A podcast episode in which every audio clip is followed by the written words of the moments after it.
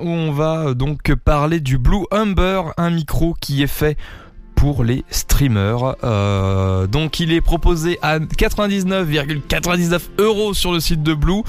Il est destiné, aux streamers ainsi qu'à l'enregistrement vocal et d'instruments. On va le découvrir ensemble. Déjà au niveau du design. Euh, pour commencer, le micro se branche en XLR et non pas en USB. Il offrira donc obligatoirement une table de mixage donc euh, pour euh, vous donner une carte de son ou une carte son, oui, vous avez le choix entre les deux. Mais c'est vrai que ce serait mieux une table de mixage par rapport à ce que je vais vous dire juste après.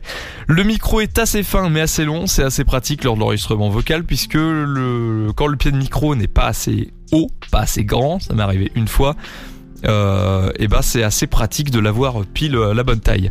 Il saura en revanche se faire discret dans votre installation, surtout si vous êtes streamer. Je vous ai mis un petit exemple euh, donc euh, sur le site iplay.fr, highplay.fr où vous avez donc toute ma configuration personnelle, hein, à vrai dire, et vous avez donc le micro qui est là et qui ne gêne absolument pas, hein, qui, qui, est là et puis il fait pas tâche à vrai dire. Hein. Il est vraiment, il sait se faire discret.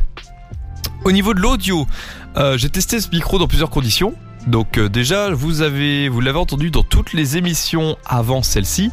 Euh, c'était ce micro-là, enfin pas tout, tout, hein, ça faisait un mois et demi que c'était celui-là. Euh, ensuite, pour les enregistrements vocaux, pour la voix chantée, pour différents stream, enfin pour différents chanteurs pardon, et ainsi qu'en stream, j'ai pu tester ce micro. Donc il est ultra propre au niveau du son, mais j'ai quand même une petite remarque à faire. Le son est un poil étouffé et a un peu trop de basse. J'ai donc dû les réduire au moment du mixage sonore. Euh, donc je peux évidemment pas vous faire écouter le son du micro là tout de suite maintenant, puisqu'effectivement derrière il y a un traitement de son à la radio. Je vous propose donc d'écouter le son brut sur le site iplay.fr, h i.